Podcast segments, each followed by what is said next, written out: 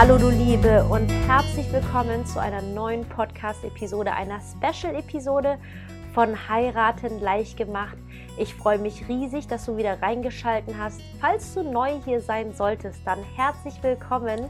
Hier geht es rund um Tipps und Tricks für deine Hochzeitsplanung, wie du wirklich eine unvergessliche Hochzeit planen kannst.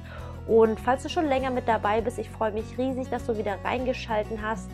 Vielleicht ist es dir aufgefallen, dass ich jetzt äh, eine kleine Pause hatte und äh, aus zweierlei Gründen tatsächlich und dem möchte ich auch gerade diese Folge einfach widmen, dass du einfach auch weißt, was gerade los ist. Ich bin einerseits ganz, ganz aktiv im Hintergrund am Rödeln, am Basteln, am Planen. Es ist gerade einiges zugange. Ich muss, werde das natürlich alles nach und nach mit dir teilen, aber ich muss mich selbst einfach ein bisschen sortieren.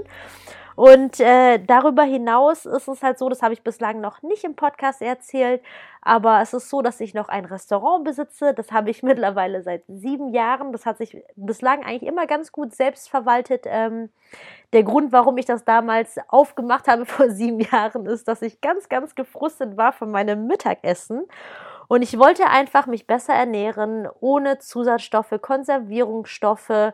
Ich wollte ein bisschen abnehmen und es gab halt dergleichen nichts in Bonn. Das ist die Stadt, wo ich wohne. Und dadurch, dass ich meine Eltern, die hatten zwei Restaurants, ich habe meine Schulzeit, das Studium durch in ganz vielen Cafés, Bars und Restaurants gearbeitet und habe deswegen dieses Restaurant mit dem gesunden Essen, was mich wirklich nach wie vor in meinem Lebensalltag wirklich optimal unterstützt. Aber wie du dir vielleicht vorstellen kannst, ist es derzeit ein bisschen betreuungsintensiver. Es ist leider ganz, ganz, ganz viel nerviger Papierkram. Ich mache Hochzeiten wirklich so viel mehr lieber, aber es ist manchmal wie es es ist. Und das ist unter anderem eine der Gründe, warum ich quasi letzten zwei Wochen oder drei Wochen jetzt sogar schon keine Podcast-Episode veröffentlichen konnte. Und bitte dahingehend einfach um dein Verständnis. Aber ich freue mich jetzt riesig, wieder zurück zu sein mit vielen neuen Projekten. Ich habe ja, ich weiß nicht, ob du es mitbekommen hast, die letzten Wochen auch immer sonntags ein Insta-Live gehabt mit Hochzeitsdienstleistern Falls du noch nicht auf Instagram unter, oder auf Instagram unterwegs sein solltest oder mir folgen solltest, würde ich mich riesig freuen, wenn du einfach äh, mich unter Heiraten leicht gemacht mit Unterstrichen jeweils dazwischen einfach folgen würdest, weil ich auf Instagram einfach Dinge teile, die mir jetzt auf dem Podcast nicht so möglich sind zu teilen. Es ist so viel einfacher, macht viel Spaß und äh, würde mich freuen, wenn wir uns auf dem Wege auch äh, über deine Hochzeit austauschen würden. Das war jetzt ein Punkt, an dem ich jetzt viel gemacht habe mit anderen Dienstleistern und habe auch die Zeit jetzt nochmal intensiv genutzt, um mich mit tollen Dienstleistern zu vernetzen, weil mein Ziel besteht ja auch in diesem Kanal, dir möglichst viel Inspiration zu geben. Und äh, da kommen wir natürlich an Dienstleister nicht vorbei, zumal es auch viel mehr Spaß macht, wirklich von viele Perspektiven mitzubekommen. Das wirst du einfach auch noch erleben. Jeder Dienstleister ist anders, jeder hat eine unterschiedliche Perspektive auf eine Hochzeit und deswegen ist es für mich halt wichtig, möglichst viele kennenlernen, um dir die, ich will nicht sagen die besten, weil es geht hier nicht um den Vergleich, aber die, die wirklich diesen Spirit leben. Für mich heißt das einfach, dass dieser Dienstleister oder diese Dienstleisterin das nicht macht, weil sie unbedingt Geld verdienen muss, sondern nein, weil diese Person wirklich was dafür empfindet, dass sie auf eurer Hochzeit mit dabei sein darf und wirklich was dazu beitragen darf in eurem Hochzeitstag.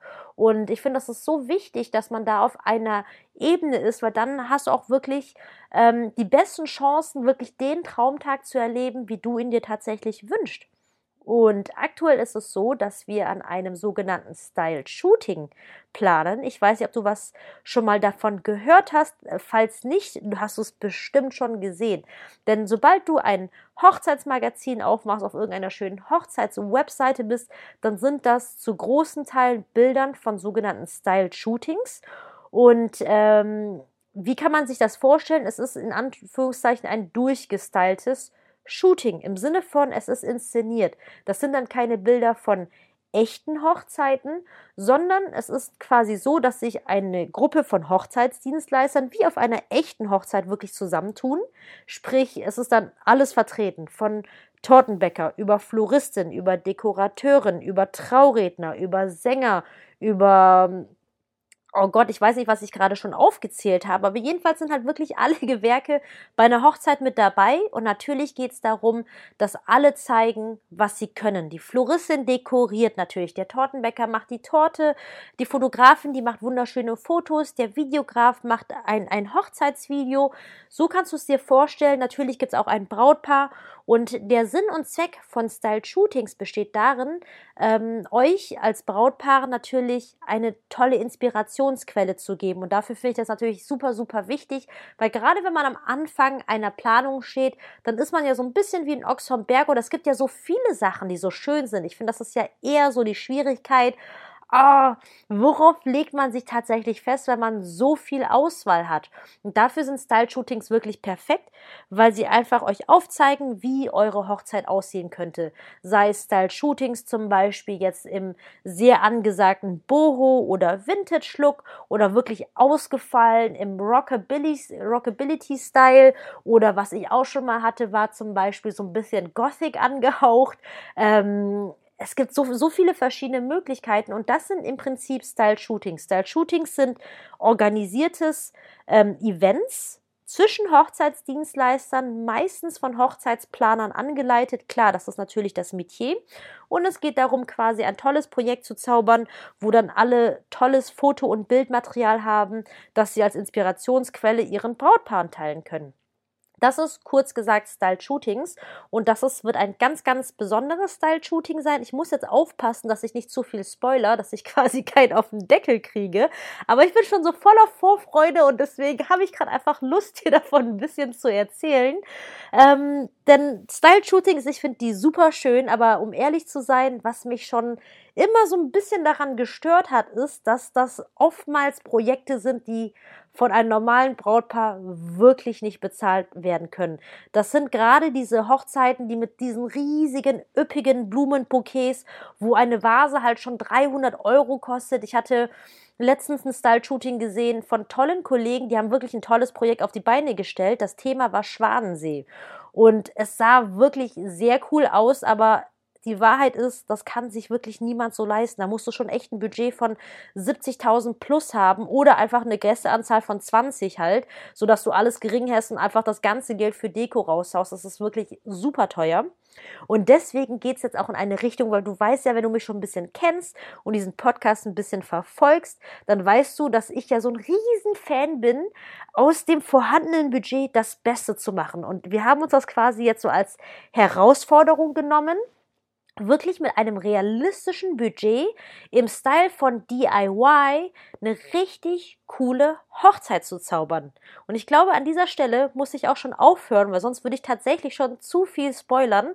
Aber wir werden auf jeden Fall das Ganze begleiten und auch dir dann teilen, was wir dann gebastelt haben werden, wie wir die Dinge arrangiert haben werden.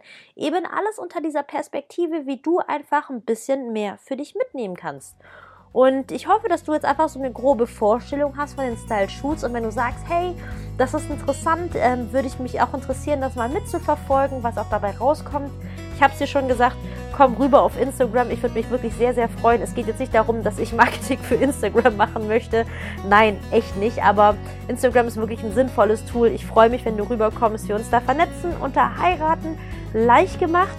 Und ich glaube, das sind so im Wesentlichen jetzt die News, die ich so auf die Schnelle für dich habe, dass du einfach weißt, was gerade aktuell Sache ist. Aber du kannst dich schon mal freuen. Es wird noch einiges kommen in den nächsten Wochen. Ähm, hab ein bisschen Geduld mit mir, weil ich, wie gesagt, mit dem Restaurant noch am Rödeln bin. Aber ich freue mich schon sehr, sehr, sehr auf alles, was kommt. Ich danke dir fürs Zuhören, wie immer. Ich wünsche dir einen wunderschönen Tag. So schön, dass es dich gibt. Und bis dahin, deine Kim.